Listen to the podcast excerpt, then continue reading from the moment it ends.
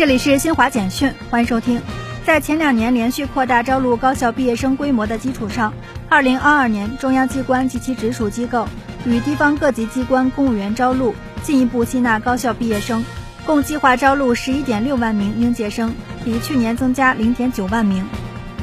中央网信办违法和不良信息举报中心公布的统计数据显示，今年五月，全国各级网络举报部门受理举报一千五百三十四点三万件。环比下降百分之四点三，同比增长百分之三点九。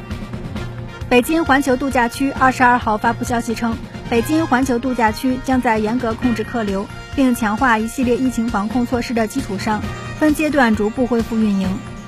阿富汗临时政府国家灾难管理与人道主义事务部副部长毛拉维·穆斯利姆二十二号在记者会上说，阿东部当天发生的地震已造成至少九百二十人死亡。六百一十人受伤，不少人仍被困在废墟下，伤亡人数可能进一步上升。以上由新华社记者为您报道。